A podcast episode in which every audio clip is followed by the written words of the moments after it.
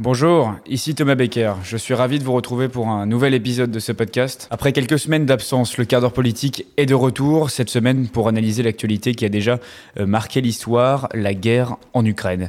J'ai longuement réfléchi à la manière dont je voulais vous faire suivre le conflit euh, dans ce podcast dédié à l'actualité internationale. J'ai finalement choisi d'attendre quasiment un mois après le début de la guerre pour vous proposer un format inédit.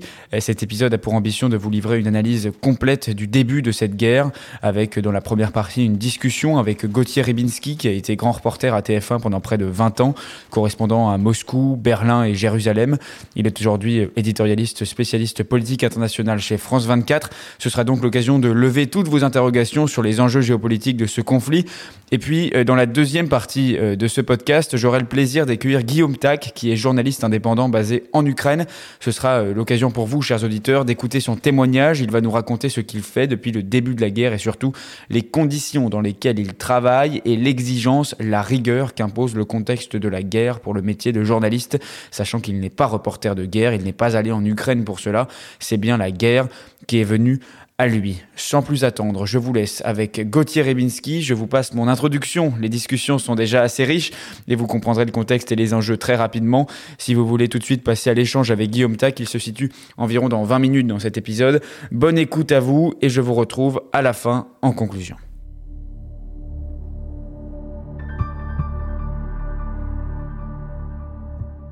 Bonjour Gauthier Rebinski, merci beaucoup d'avoir accepté euh, mon invitation dans cet épisode.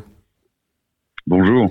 Euh, alors concrètement, euh, où en sommes-nous dans, ce conflit? Faisons un, état des lieux. Nous enregistrons ce, podcast au, milieu de la troisième semaine de guerre. La capitale, euh, Kiev, connaît des assauts quotidiens. Un couvre-feu a été instauré. Des habitations sont touchées par des frappes russes jour et nuit. Pareil dans la ville de Kharkiv, un petit peu plus au nord. Euh, à Mariupol, la situation est cruciale. C'est une ville portuaire, stratégique, située euh, sur la mer d'Azov, assiégée depuis des jours. Euh, concrètement, comment les forces russes progressent? Comment l'armée et les civils ukrainiens résistent-ils?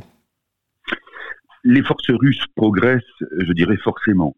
C'est-à-dire qu'elles ont une telle supériorité de feu en termes de justement de capacité à ouvrir le feu, à le couvrir et à, avancer, qu'elles ne sont pas, il n'est pas pensable qu'elles soient retenues indéfiniment. Cela étant, et c'est un mystère pour personne, n'est un secret pour personne, elles avancent beaucoup moins rapidement qu'elles ne le souhaiteraient. D'abord parce qu'il y a probablement un certain nombre de défaillances euh, au niveau du matériel de l'armement, que ce soit les chars, que ce soit également la logistique d'approvisionnement, mais aussi évidemment, ça paraît de plus en plus clair, sur euh, les conditions dans lesquelles euh, des conscrits, dont vous savez que auparavant, ils n'étaient pas censés faire partie des troupes envoyées en Ukraine. Il y en a évidemment. Euh, Vladimir Poutine a fini par l'admettre. Et là, ça ralentit forcément les choses dans la mesure où un certain nombre de ces conscrits se demandent ce qu'ils font dans une guerre pareille. Et que quand vous ajoutez à cela le fait que les renseignements, par exemple, aient été assez légers dans le dans l'information qu'ils apportaient au Kremlin, c'est-à-dire une information au fond qui correspondait à ce que Vladimir Poutine voulait entendre. C'est là le, le, drame entre guillemets de toute dictature, c'est qu'elle finit par se s'enfumer et s'embrouiller elle-même. Et donc pour toutes ces raisons, vous avez euh, une avancée de l'armée russe qui, euh, par définition, marque le pas, d'autant que vous avez en face une résistance qui est axée euh, non seulement autour d'armes légères mais efficaces, c'est-à-dire des missiles anti-chars, mais aussi le principe d'un peuple en armes, c'est-à-dire d'une résistance civile. Ça n'est pas un hasard si euh, les civils sont aussi euh, bombardés, dans la mesure où, effectivement, pour l'armée russe, ça n'est pas un souci de bombarder des civils, contrairement à ce que, à ce que dit le Kremlin, mais aussi parce que il y a cette découverte, entre guillemets, selon laquelle les civils sont participants et sont partie prenante active à la défense euh, de l'Ukraine, contrairement à ce qui avait été envisagé au départ, c'est-à-dire dans l'esprit de Vladimir Poutine et des idéologues du Kremlin, une armée russe qui avancerait au milieu d'une haie de fleurs et de, et de, jubilation de la population ukrainienne. Ce n'est pas le cas.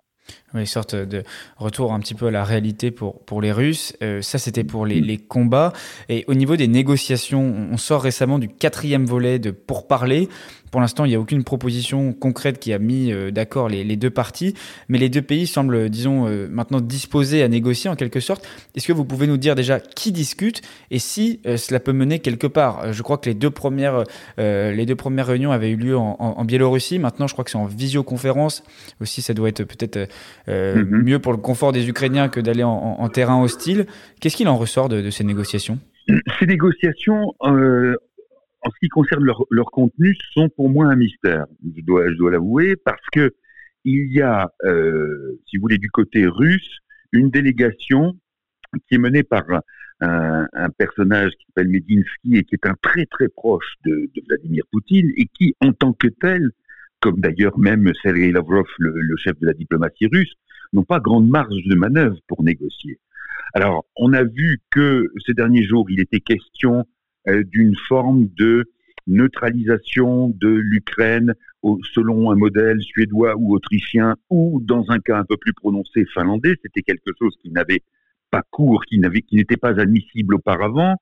Est-ce que cela peut être une percée? Très franchement, compte tenu de ce que dit la direction ukrainienne et Zelensky, c'est-à-dire le fait qu'ils ne trancheront pas sur la souveraineté territoriale, mais qu'éventuellement ils peuvent trancher sur l'appartenance ou la non-appartenance à l'OTAN. Bon, ça c'est un point.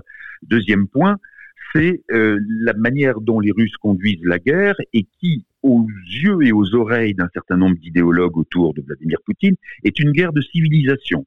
Hein. D'où l'emploi, euh, la référence euh, totalement farfelue et scandaleuse à une dénazification potentielle de l'Ukraine, d'où le fait que l'historiographie russe a fait en quelque sorte acte de préemption sur l'histoire, considérant que seuls les Russes avaient le droit et le privilège de se prévaloir de cette lutte contre le nazisme, ce qui a été effectivement le cas lors de la Seconde Guerre mondiale. Mais compte tenu de tout ça, si vous voulez, ces, négociations apparaissent comme bien, bien petites. Euh, on, on, observe euh, là en ce moment certains politologues qui expliquent justement que que la Russie a en quelque sorte sur ces derniers jours un petit peu baissé ses attentes. C'est-à-dire que l'armée russe et donc le, Kremlin est arrivé en, voulant envahir le pays euh, avec une démilitarisation totale de l'Ukraine, renverser le gouvernement. C'était un petit peu initialement ce qu'on entendait. Et aujourd'hui, on en entend certains. Je pense à Igor Delanoë, par exemple, qui est euh, directeur adjoint de l'Observatoire franco-russe à Moscou, qui, qui mm. parlait des bruits de couloir d'une rencontre Poutine-Zelensky. Ça, c'est quand même, ça n'a rien à voir en termes d'objectifs, là. Est-ce qu'il est y, a, y a une forme de retour au réel, là, encore une fois? Je ne sais pas si c'est un retour au, réel ou la volonté de trouver une pause, de faire une, une d'avoir une plage de répit. Euh, ça peut être ça. Si vous voulez, ce qui, ce qui paraîtrait complètement euh, en, en, en, décalage, ça serait brusquement ce retour au réel dont vous parliez, et, et, encore une fois, il faut le souhaiter, mais quand vous regardez la manière dont, notamment par exemple, la population est chauffée à blanc par la propagande, et euh, il faut reconnaître, il faut rendre hommage à tous les Russes qui euh, dansent en dehors de la ronde, si on peut dire, parce que c'est capital pour l'humanité, mais quand vous voyez la manière et avec les slogans avec lesquels la population russe est chauffée, je vois mal comment on pourrait lui expliquer tout d'un coup qu'on rabaisse, comme vous le disiez, les prétentions, à moins, évidemment, d'arriver à faire passer ça pour un signe de sagesse et de grandeur de la part de Vladimir Poutine.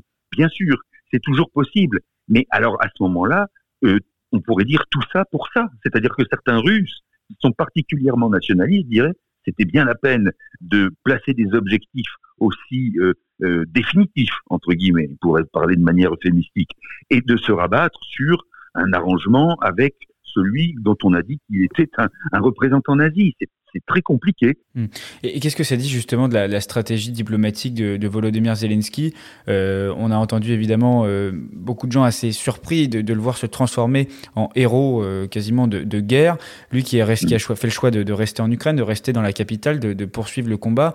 qu'est-ce que ça dit justement de la politique ukrainienne? Est-ce que dans les premiers jours du conflit, vous, vous êtes éditorialiste sur la politique internationale, vous, vous connaissez ce, ce genre de situation? Est-ce que vous vous attendiez à une telle résilience de la part d'un gouvernement qui était euh, parfois qualifié comme un peu euh, voilà euh, corrompu, pas stable, avec des, gens qui seraient prêts à, fuir plutôt qu'à se battre pour leur pays Alors, la corruption en Ukraine est une réalité, c'est vrai, et on ne peut pas dire que Zelensky ait fait grand-chose jusqu'à présent pour, pour la combattre. Euh, lui-même s'est détaché avec beaucoup de difficultés de l'emprise d'un certain nombre de bon de, de, de, de manias de l'industrie, on va dire, pour, des oligarques à ce moment-là, disons-le. Simplement, il y a quelque chose qui fonctionne en Ukraine, qui est finalement l'impression d'être euh, nié par le voisin russe que l'on considérait être comme un fer. Ça, c'est le premier point. Le deuxième point, je vais le dire sous forme de boutade, mais en fin de compte, c'est assez réel. Il faut jamais se moquer d'un acteur. Un acteur comme Zelensky, c'est quelqu'un qui, de manière absolument incroyable, a eu la possibilité de s'exercer dans son rôle en jouant dans une série télévisée où il jouait déjà le rôle d'un personnage lambda qui avait presque par hasard accédé à la magistrature suprême ukrainienne. Donc ça, ce sont deux choses. Mais probablement qu'il y a aussi dans l'idée euh, ukrainienne, et c'est ce qu'il y a à mon sens de plus important dans toute cette guerre, la volonté d'accéder à quelque chose qui ressemblerait d'une manière ou d'une autre à la démocratie occidentale, avec des variantes, c'est fort possible, mais si vous voulez, l'opinion ukrainienne s'est mise en route vers autre chose. Elle s'est mise en route, y compris d'ailleurs en, passant, en faisant ce choix, vous l'avez dit, qui peut paraître farfelu, de prendre un ancien acteur pour qu'il devienne président de la République.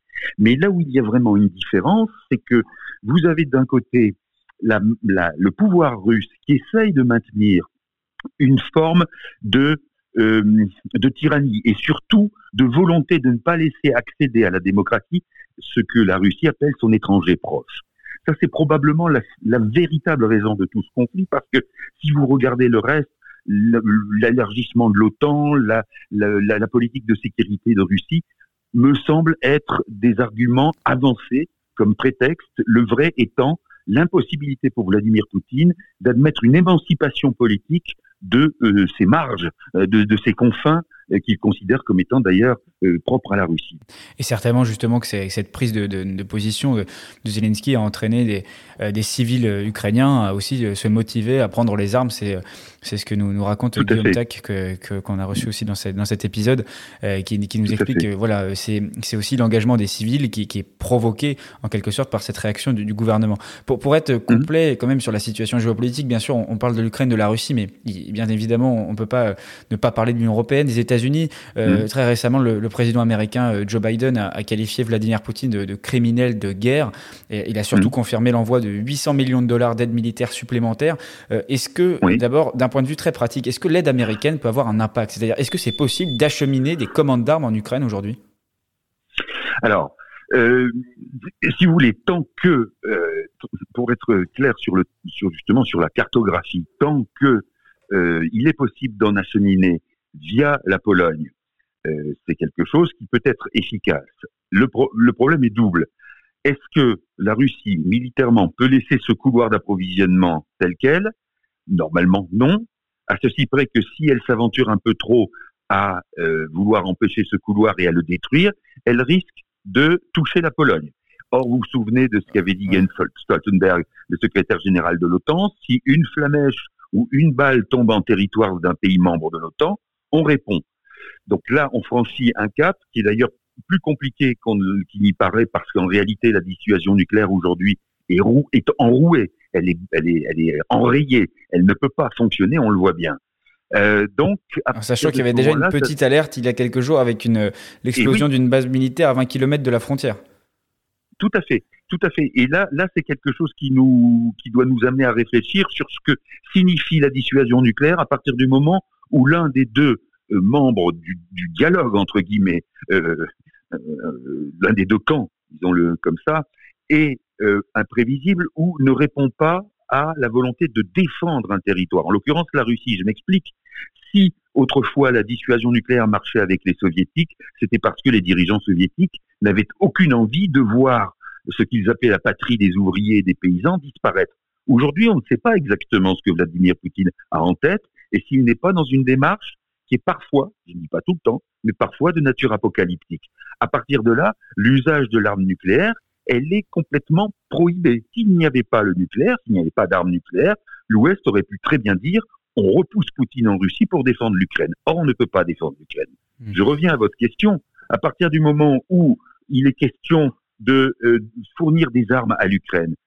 Ces, ces, armes peuvent passer, alors, effectivement, je disais par la Pologne. Jusqu'à présent, c'est encore possible aussi par la Moldavie, peut-être plus longtemps, puisqu'on a vu que l'armée russe euh, euh, était à Mariupol non seulement, mais que son objectif était Odessa, et donc de, de barrer euh, tout, tout, ce qui peut considérer que l'Ukraine est accessible de ce plan-là, du flanc sud. Pour la Pologne, donc, c'est pareil. Vous savez qu'on a parlé récemment aussi d'avions, que euh, l'Ukraine avait euh, demandé des avions qui soient compatibles avec la formation des pilotes ukrainiens. Ça n'a pas eu lieu parce qu'il y avait la crainte précisément que être découvert par la Russie euh, risquait d'entraîner un conflit encore plus grave. Oui, donc vous dites clairement que ce qu'on entend récemment, on avait les États-Unis au début qui se montraient assez discrets alors qu'ils avaient été les premiers justement à prévenir de cette invasion potentielle. Aujourd'hui, on a un Joe Biden qu'on trouve plus offensif. Vous parlez effectivement de ce risque. On a aussi l'envoi de systèmes de défense antiaérienne qui, qui ont été annoncés de plus longue portée pour l'Ukraine. Donc effectivement, il y a ce, il y a ce risque de, de, de se dire l'escalade entre la Russie et les États-Unis est-ce que c'est pas euh, tout simplement ce qui, ce, qui, ce qui va arriver dans quelques semaines si ça continue comme ça si, si les États-Unis euh, disent ouvertement nous allons aider l'Ukraine, nous allons carrément créer des couloirs pour euh, venir euh, aider militairement euh, en donnant des armes qu'on n'a jamais données auparavant à un pays qui n'est même pas membre de l'OTAN, c'est cette escalade mmh. qui, est, qui, est, qui est inquiétante. Oui, c'est vrai, elle est inquiétante, mais euh, vous avez parfaitement raison. Mais qu'est-ce qui ne serait pas, c'est un truisme, hein, pardonnez-moi, mais qu'est-ce qui ne serait pas inquiétant dans ce dans ce cas de figure, dans ce dans ce, ce conflit C'est-à-dire que s'il n'y a pas de fourniture d'armes, ça veut dire que les Ukrainiens à même pas moyen terme, à court terme, sont totalement broyés. Oui, vous parlez de cette différence de puissance de feu hein, entre l'armée ukrainienne et l'armée russe, bien sûr. Bien sûr. Alors les, les Ukrainiens arrivent à, à, frapper de manière assez précise les chars, si vous voulez, mais mettons-nous à la place d'un groupe qui est euh, justement armé de missiles euh, sol-sort ou missiles anti-chars, bien, ils arrivent à, à, frapper un char, deux chars, mais le troisième les noie, si vous voulez. Donc, on a, on a quand même une, une des, des, colonnes et une conséquence, une formation conséquente de, de, de blindés de blindés lourds de la part de l'armée russe, qui doit à terme, malgré euh, les soucis à la fois techniques, logistiques et même euh, des soucis moraux de certains soldats, ça doit permettre à la Russie de, de, de, de parvenir à ses fins.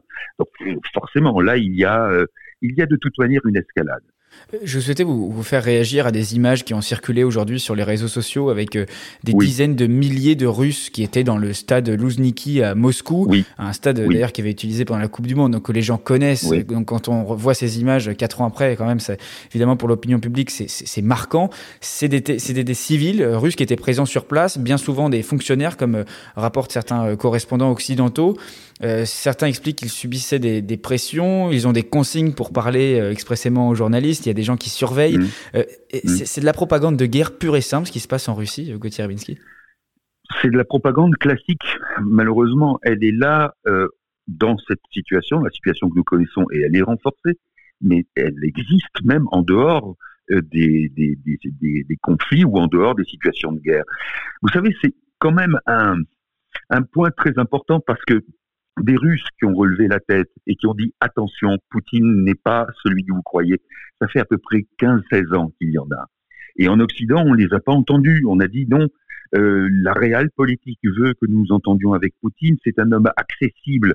Certes, il est dur et ferme, il est, il est rude à la négociation, mais il est accessible à la raison. Or, ce que disaient les Russes, qui étaient euh, déjà très courageux à l'époque, c'était ne vous fiez pas à la rationalité de Poutine. C'est un homme aussi qui a des pensées, des affects et des, des, des, songes tristes, euh, mornes et potentiellement sanguinaires. Et il faut considérer cet aspect idéologique. Ça n'a pas été fait et aujourd'hui on se retrouve dans une guerre où l'idéologie est capitale. Elle est capitale parce que c'est celle qui fait euh, c'est celle qui fait vibrer Poutine quand il pense à la Grande Russie, et puis c'est celle avec laquelle aussi il, il, nourrit en quelque sorte la population russe. Et pour revenir à ce que vous disiez, les images de Loujniki aujourd'hui sont significatives de cela. Vous avez non seulement ceux qui sont contraints, et ça c'est classique dans une dictature, mais tout aussi classique, vous avez ceux qui sont en toute bonne foi et qui sont pleinement convaincus de la justesse des positions de Vladimir Poutine et qui malheureusement n'ont pas accès à des images ou plutôt à des contre-images ou à des contre-récits ou à de la contre-propagande. Vous, parliez en quelque sorte des passions tristes de Vladimir Poutine. La transition est parfaite avec ma, dernière question. Euh, il ne semble pas du tout prêt à reculer. Euh, je veux dire, il a accusé aujourd'hui l'Ukraine de crimes de guerre lors de son appel avec le président français Emmanuel Macron. Euh, l'enjeu majeur de, ces prochains jours, de ces prochaines semaines, est-ce qu'il va vraiment changer? Qui pour raisonner? Poutine? Personne, Gauthier Rimsky. Aujourd'hui, personne. Non, personne si ce n'est, alors il ne faut pas perdre tout espoir, euh, on, parle régulièrement d'une révolution de palais, de quelque chose qui pourrait être euh, euh, de cet ordre-là. Ça n'est pas du tout certain, mais imaginons les, personnes dans son entourage, même s'il s'est beaucoup isolé ces dernières années, imaginons ces personnes qui sont, au fond, qui fournissent chaque jour à Vladimir Poutine les informations qu'il souhaite entendre que ce soit par exemple sur la, rapidité de cette guerre, qui devait être donc un, blitzkrieg, comme on avait dit, euh, sur euh, la faible résistance des Ukrainiens. Bref, vous imaginez ces personnes qui sont euh, dans ce rôle-là, de contenter, de satisfaire leur maître, et qui en même temps n'ont aucune garantie personnelle que leur maître ne se retourne pas contre eux. Et donc, on peut imaginer qu'il y ait pas forcément des défections, mais des gens qui se disent on va essayer de faire quelque chose pour précisément ne pas être broyé par la machine de Poutine, parce que c'est ça le risque. C'est que quand Poutine n'est pas content, euh, il va pas lui-même en, Ukraine, il va, il va simplement, il va sabrer des généraux, il va sabrer des, euh, euh, chefs de renseignement. Qu'on se souvienne de cet épisode qu'on a vu à la télévision, et pour cause c'était la télévision russe, où Sergei, euh, où qui était le, toujours le chef des renseignements extérieurs, se tenait tremblant devant Poutine, euh, Poutine lui euh, faisant comprendre que euh, c'était un jeu, bien sûr, une théâtralisation, lui faisant comprendre qu'il fallait être plus ferme dans son avis. Eh bien voilà, ça c'est quelque chose qui peut éventuellement mettre une certaine panique, mais Bon, je, je, serais bien malin si je pouvais vous dire que ça se passera. Sur le plan de la population, pour terminer, sur le plan de la population, qu'est-ce qui est jouable? Et là, là on tombe à nouveau dans la mise en condition de la dictature. Quand vous vivez dans ce genre d'atmosphère, vous finissez par croire que ce dont vous avez, ce dont vous avez douté éventuellement auparavant est finalement vrai parce qu'il y a une façon de trouver une sorte de répit, de repos à croire en la, propagande officielle, et puis parce qu'on vous présente ceux qui ne pensent pas comme ça comme des traîtres.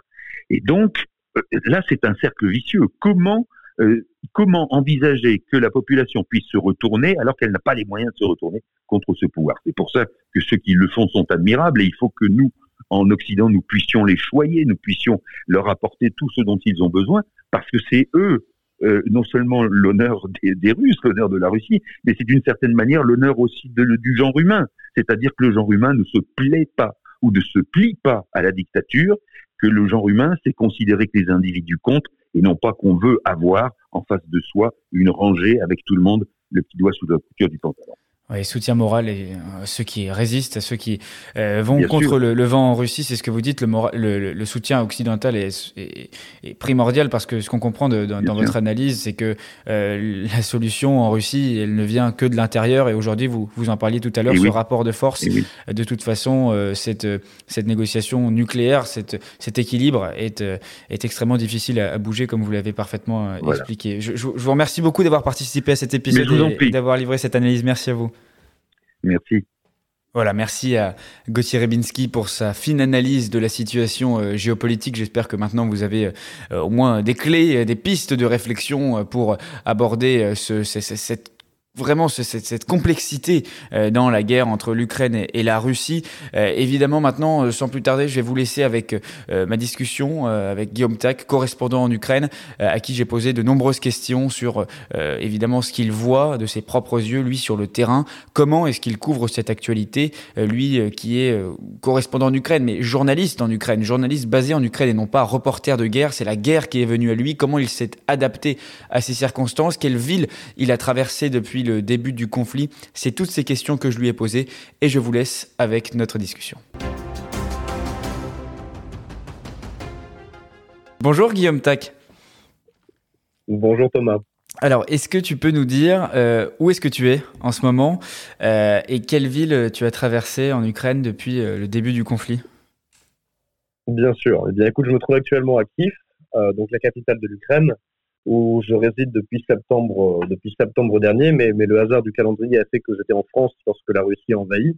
Par conséquent, il y a à peu près deux semaines, je me suis rendu d'abord à Cracovie depuis Bordeaux, euh, j'ai ensuite pris un train pour aller jusqu'à Przemyśl, qui est la dernière grande ville polonaise avant la frontière ukrainienne.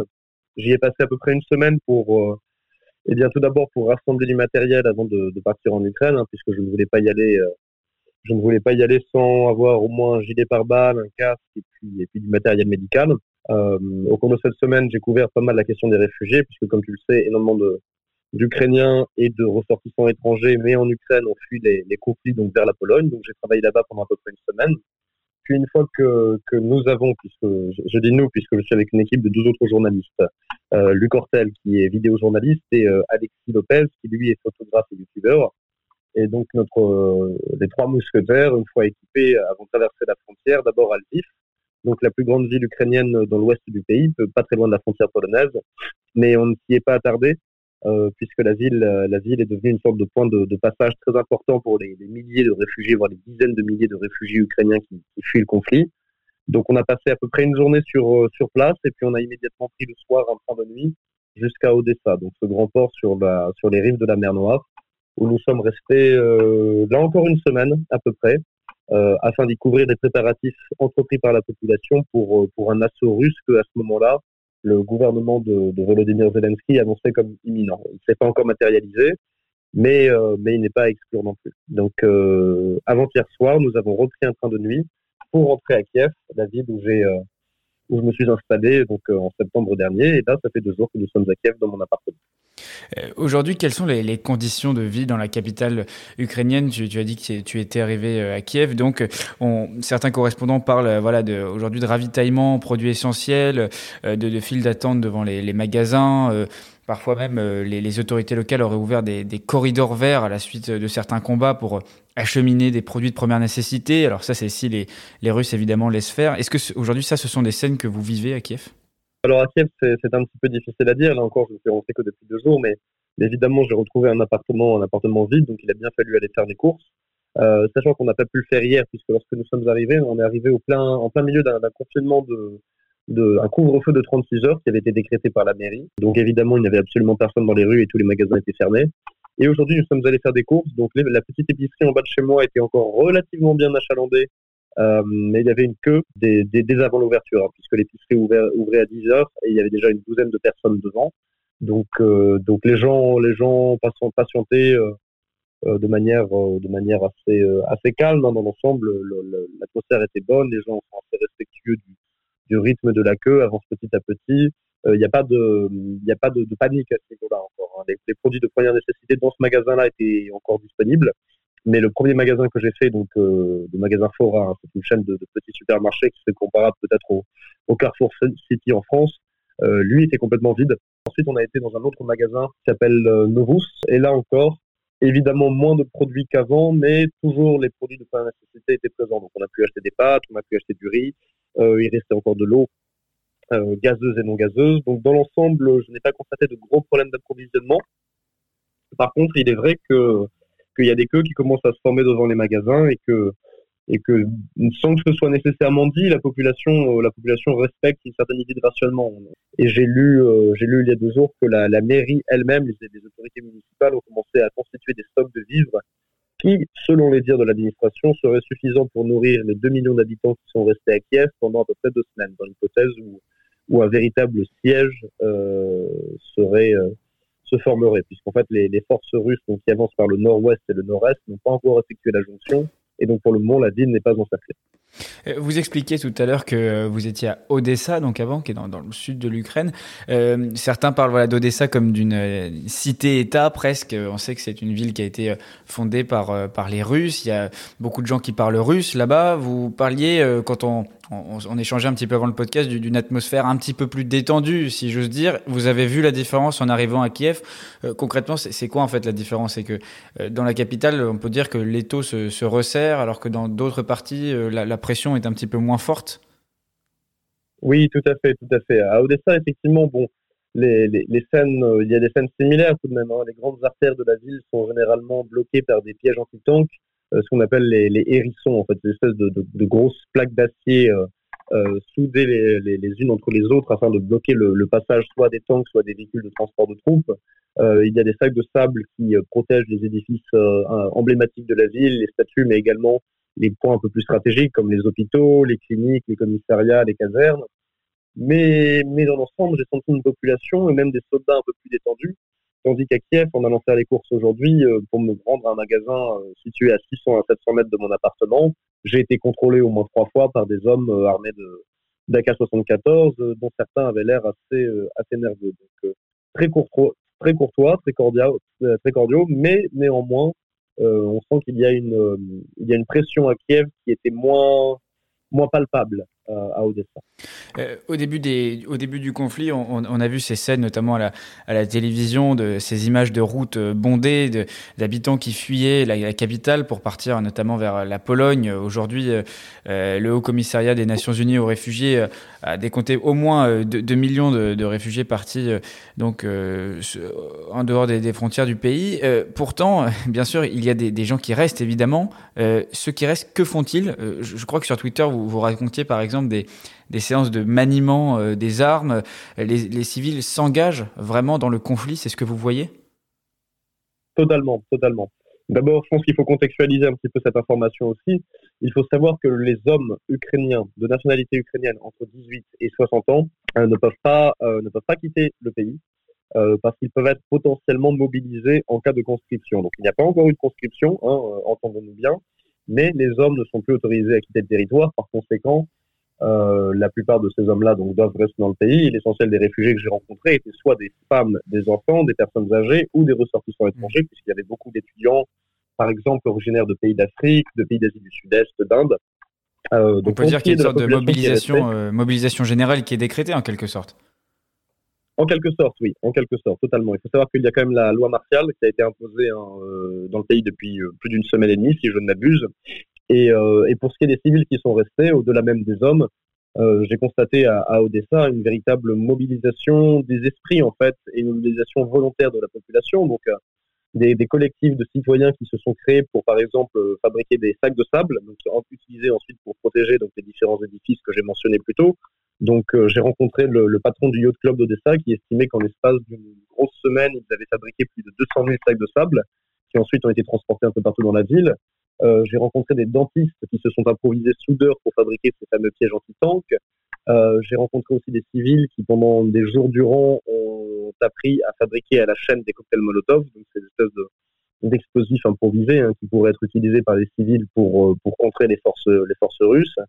Et effectivement, il y a également, donc là c'était à l'Institut Polytechnique de Dessa, des sessions de formation dispensées par des instructeurs de l'armée ukrainienne aux volontaires, à la population civile, et donc là, ça consiste à, alors tout d'abord la médecine tactique, donc euh, comment soigner une blessure par balle, comment réagir en cas d'amputation par une mine ou par une grenade, euh, comment utiliser un garrot. Donc ça, c'est la première partie de la formation.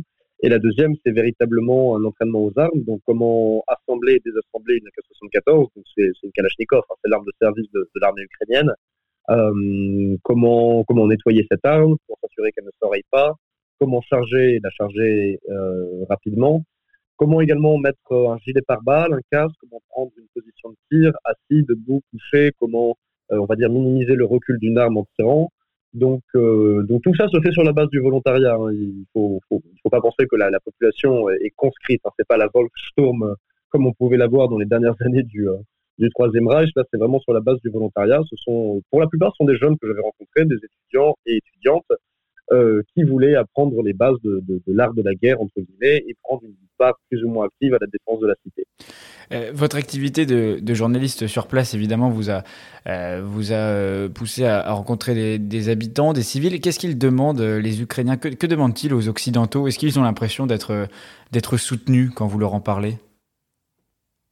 Alors, alors c'est une impression qui est un petit peu mitigée puisque dans l'ensemble, en fait, je pense que que oui, oui, les Ukrainiens, on, contrairement à, à 2014, hein, lorsqu'il y a eu les, les, les, troubles dans le Donbass, euh, les troubles dans le Donbass, c'est un euphémisme évidemment, hein, lorsque a véritablement commencé la guerre dans le Donbass, euh, lorsque des séparatistes pro-russes armés et appuyés par la Russie ont commencé à prendre contrôle de plusieurs villes dans l'est du pays, à ce moment-là, les, les, Ukrainiens ont vraiment déploré le, le, manque de réaction de la communauté internationale. La plupart des pays ont continué de faire affaire avec la Russie et la Russie s'est carrément racheté une virginité diplomatique après l'annexion illégale de la Crimée.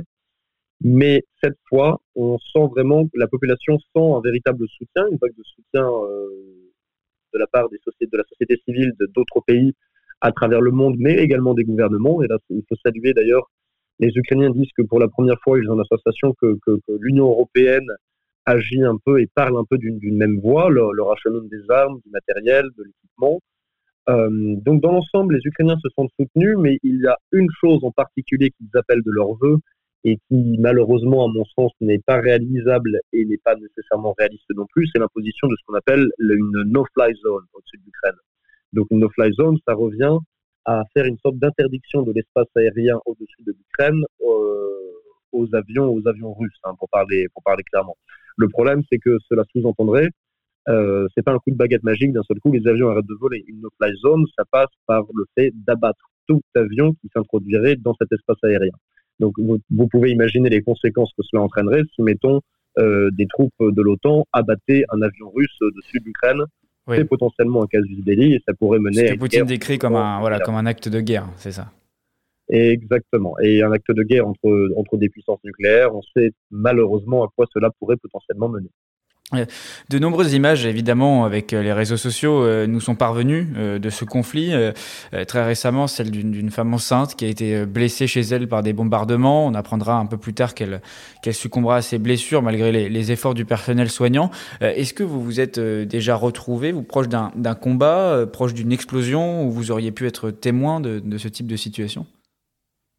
Alors, je, et là, je, vous ne le voyez évidemment pas, mais je touche du bois puisque ce n'a pas, pas encore été le cas. Euh, à Odessa, comme je le disais, l'atmosphère était relativement détendue puisque les, les sirènes qui retentissaient quasiment quotidiennement pour euh, alerter de, l'arrivée de, raids aériens ou de tirs de roquettes russes, généralement étaient vécues plus comme une nuisance que comme une véritable menace, puisqu'il n'y a pas encore de roquettes qui a touché le centre-ville d'Odessa. La plupart de ces roquettes étaient euh, est tombé sur les sur les, banlieues et les villes avoisinantes. Je pense notamment à la ville de Mykolaïev, qui se trouve à près une heure et demie, deux heures de route euh, à l'est de Kiev, et qui est en ce moment le théâtre d'après-combat. Donc jusqu'à présent, je n'ai pas été personnellement témoin de, de combat. J'en suis d'ailleurs assez euh, assez content évidemment, mais la situation pourrait être amenée à changer assez rapidement à Kiev, sachant que Kiev est considéré par euh, par l'état-major russe et a raison d'ailleurs comme une comme une cible, un objectif stratégique majeur. Donc pour le moment, je n'ai pas encore pas encore assisté à des combats, mais cela pourrait, cela pourrait être amené à changer. Et lorsque les, ici les sirènes aériennes retentissent, euh, disons qu'on les prend plus en considération. Là, je suis dans, le, quartier de, de Lukianivska, donc euh, à, à, à, peu près 3, 3 km, je pense, à vol d'oiseau de la, de la fameuse place Maïdan. Et, euh, et, sur la station de métro Lukanivska il y a deux jours, donc qui est situé à peu près 300-350 mètres à pied de, enfin, 350 mètres de, de mon appartement, il y a une roquette qui s'est abattue sur la façade de, du métro, euh, qui a soufflé des vitres, qui a détruit des commerces environnants. Alors Dieu merci, il n'y a pas eu de blessés, il n'y a pas eu de morts, mais la possibilité de, de tir de roquettes sur le centre-ville euh, de Kiev se, se, précise de jour en jour. Donc évidemment, le, l'atmosphère est, bien, bien différente et, les gens sont bien plus inquiets à Kiev qu'ils ne, ne, pouvaient l'être à Odessa. En tout cas, qu'ils ne le laissaient transparaître. Euh, au moment où on enregistre cet épisode, donc euh, trois semaines après le, le, début de la guerre, euh, comment vous décrirez euh, l'atmosphère qui règne euh, justement autour de vous? Parce que on, on, a vu quand même qu'il y avait des manifestations qui avaient encore lieu tous les jours à Odessa, à Lviv, à Kiev, à, à Kherson et dans d'autres villes pour protester contre l'invasion, pour réaffirmer la présence, l'identité ukrainienne. Mais on sait évidemment que la répression est lourde. des maires de villes sont enlevés par des soldats russes au motif qu'ils ne coopèrent pas. un représentant de la fondation Helsinki pour les droits de l'homme explique que les Russes multiplient les perquisitions d'activistes, de journalistes, mais aussi de soldats qui ont servi euh, dans les rangs de la défense territoriale, d'agents du SBU, donc le service de sécurité intérieure ukrainien. Concrètement, c'est ça le quotidien des Ukrainiens, c'est la répression? Dans les villes, dans les villes occupées, c'est clairement une sorte d'état policier qui s'est mis, euh, mis en place et qui malheureusement correspond à ce que l'on peut ce que, ce qu'ont pu connaître déjà les populations dans les, dans les républiques autoproclamées de, de, de Lugansk et de Donetsk, hein, ces deux entités séparatistes plus ou moins fabriquées de toutes pièces par Moscou dans, dans, dans, l'est du pays, où là-bas les, cas de, de, de, kidnapping, de kidnapping hein, ni plus ni moins, et, de torture ont été avérés. Il faut savoir qu'à Donetsk, il y a il y a la, fameuse, ou plutôt la infamous, comme diraient les, Anglais, euh, prison euh, surnommée Isolat, où des détenus ont été maintenus pendant des mois, voire des années, torturés. Donc on sait que dans les territoires occupés par les Russes, les gens qui se sont plus ou moins activement engagés dans, dans la résistance ou qui occupaient des postes euh, haut placés dans l'administration ukrainienne sont effectivement à risque d'être d'être kidnappé, d'être interrogé, d'être torturé, voire, euh, voire même pire. Donc il y a, il y a évidemment une, une très grande crainte de ce, de ce côté-là. Guillaume, on a, on a appris, enfin, sur le, évidemment sur le, sur, sur le fil, que euh, cinq journalistes euh, ont été euh, tués depuis le début du conflit. Euh, récemment, le, le décès d'un caméraman franco-irlandais de Fox News et de l'Ukrainienne qui l'accompagnait d'ailleurs, parce que ça n'a pas été assez mentionné, en tout cas je, je trouve. Il y a un journaliste britannique aussi qui a été blessé dans l'attaque. le Premier ministre irlandais parler sur Twitter d'une guerre aveugle, immorale de la Russie contre, contre l'Ukraine. Euh, est-ce que vous êtes d'accord avec ça? En, gros, est-ce que si demain vous vous retrouvez face à des soldats, face à un tank russe, vous vous dites euh, il n'y a pas de règle en fait, ces gens commettent des crimes de guerre, euh, il n'y a pas de cas isolés, euh, les Russes tuent civils et journalistes? Alors, je partage le sentiment, mais, mais je ne partage pas en fait l'usage du terme aveugle, puisqu'à mon avis c'est à dessein. Euh, des cas de journalistes qui sont pris pour cible quand bien même leurs voitures sont siglées presse, quand bien même leurs gilets pare-balles sont siglés presse, quand bien même ils se signalent comme l'équipe, euh, je crois, de Channel 4 de, des Britanniques qui, qui répètent, euh, qui répètent et qui crient qu'ils sont journalistes et qui continuent de se faire mitrailler. Euh, pour moi, c'est même une question qui est assez personnelle parce que pour tout vous dire, l'appartement dans lequel je me trouve, euh, je l'occupe depuis septembre avec avec un colocataire et ami qui s'appelle Emil Filtenborg, qui est journaliste euh, freelance danois et qui, dès le deuxième jour du conflit, dans la ville de Ortirka, avec son collègue Stéphane Weichert, ont été pris pour cible parce qu'ils qu s'apparenteraient être des saboteurs russes. Euh, mon colloque et ami, donc euh, Émile, a écopé de trois balles dans les jambes et une dans le dos, et son collègue Stéphane a pris une balle dans l'épaule. Ils ont tous les deux été euh, hospitalisés en urgence et désormais rapatriés au Danemark, alors que leur voiture était marquée 13, ils se sont signalés comme journalistes. Donc, à mon sens, ce n'est pas aveugle, c'est une volonté déterminée des forces russes d'abattre des journalistes pour limiter la couverture médiatique et, euh, et pouvoir commettre des exactions en toute impunité. Donc, je partage le sentiment, mais je ne partagerai pas ces termes, puisqu'à mon avis, c'est une volonté délibérée de s'attaquer aux journalistes et de s'attaquer à la liberté d'informer. Et je sais que parmi nos auditeurs, il y, a, il y a beaucoup de journalistes qui nous écoutent, des jeunes journalistes. Euh, je pense que ça les intéresserait de savoir euh, comment est-ce que vous euh, vous pratiquez, comment vous vous protégez. Euh, on, on, sait aussi euh, en, en, sur les terrains de, en guerre le, le, rôle extrêmement important des, des, correspondants, des consultants sur place. Est-ce que vous en avez pour vous repérer dans la ville? Alors, euh, vous, vous, parlez russe, il me semble, mais peut-être que parfois avoir un Ukrainien sur place, un habitant, ça peut permettre de, de sentir les coups alors effectivement, c'est une excellente question, Thomas, et je vous remercie de l'avoir posée.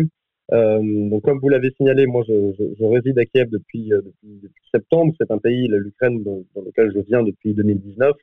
Donc j'ai déjà une bonne connaissance du terrain. Effectivement, je, parle russe et je comprends décemment, on va dire, l'ukrainien. Euh, mais ça ne me met pas à l'abri, clairement pas. Il faut savoir que je suis venu en Ukraine pour être correspondant en Ukraine. Je ne suis pas venu en Ukraine pour être journaliste de guerre. Il se trouve que c'est la guerre qui m'a rattrapé ici, donc j'apprends. Euh, personnellement, je suis sorti de l'école en 2020, donc euh, je, je n'ai que 26 ans, j'aurai 27 ans en, en juin. Donc, euh, donc là, je n'aurai pas de leçon à donner, mais effectivement, le rôle de ce qu'on appelle dans la, dans la profession les fixeurs est extrêmement important. C'est un travail extrêmement précieux qu'ils font.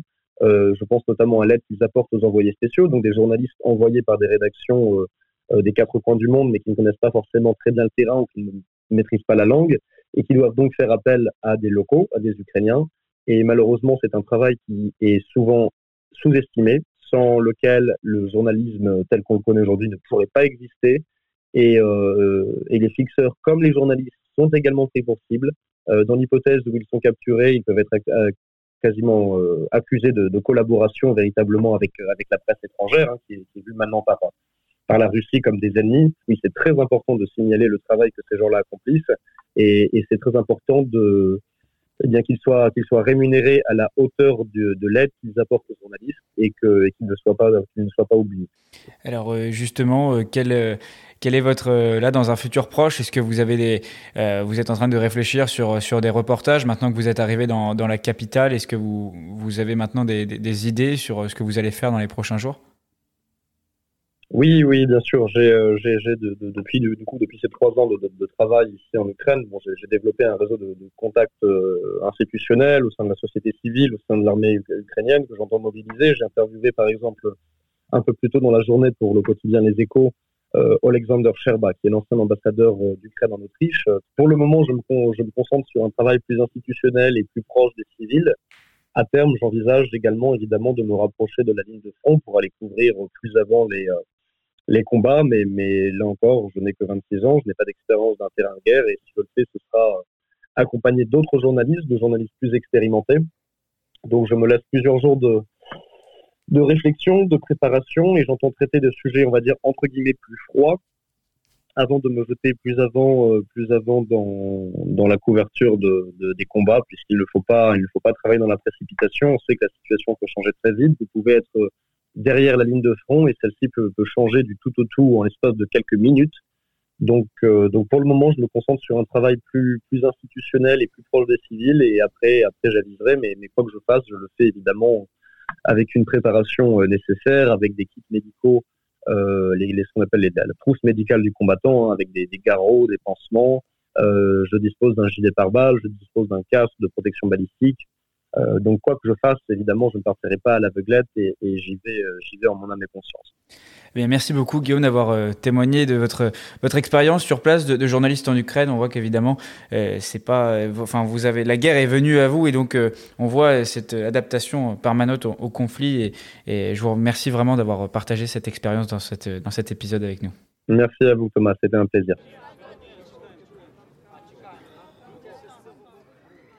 Alors que vous allez entendre derrière moi l'hymne ukrainien qui est chanté par des chanteurs d'opéra de la ville de Lviv en Ukraine. C'est l'occasion pour moi eh bien, de conclure cet épisode euh, simplement en vous disant que 925 civils ukrainiens dont 75 enfants auraient été tués depuis le début du conflit selon le Haut Commissariat des Nations Unies pour les droits de l'homme, même si évidemment c'est très difficile pour l'instant de tirer euh, des bilans humains.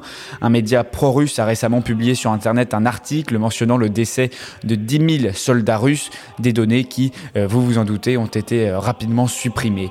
Le président ukrainien Volodymyr Zelensky a réaffirmé qu'aucune décision de rendre les armes ne sera prise sans que celle-ci soit confirmée par un référendum national. Vladimir Poutine, lui, continue son escalade en accentuant la propagande, notamment en Biélorussie, pour enjoindre les soldats à rejoindre le combat. Il a également prévenu que les relations entre la Russie et les États-Unis étaient au bord de la rupture après que Joe Biden a qualifié le maître du Kremlin de criminel de guerre. J'espère que ce format inédit sur la guerre en Ukraine vous a permis de comprendre les enjeux de ce conflit. Si cet épisode vous a plu, n'hésitez pas à me le faire savoir en message sur Twitter ou sur Instagram et évidemment à repartager cet épisode pour que nous soyons chaque semaine encore plus nombreux à l'écoute du quart d'heure politique. Merci à Gauthier Ribinski et à Guillaume Tag d'avoir participé à cet épisode et à vous, chers auditeurs, pour votre fidélité. Bonne semaine à tous.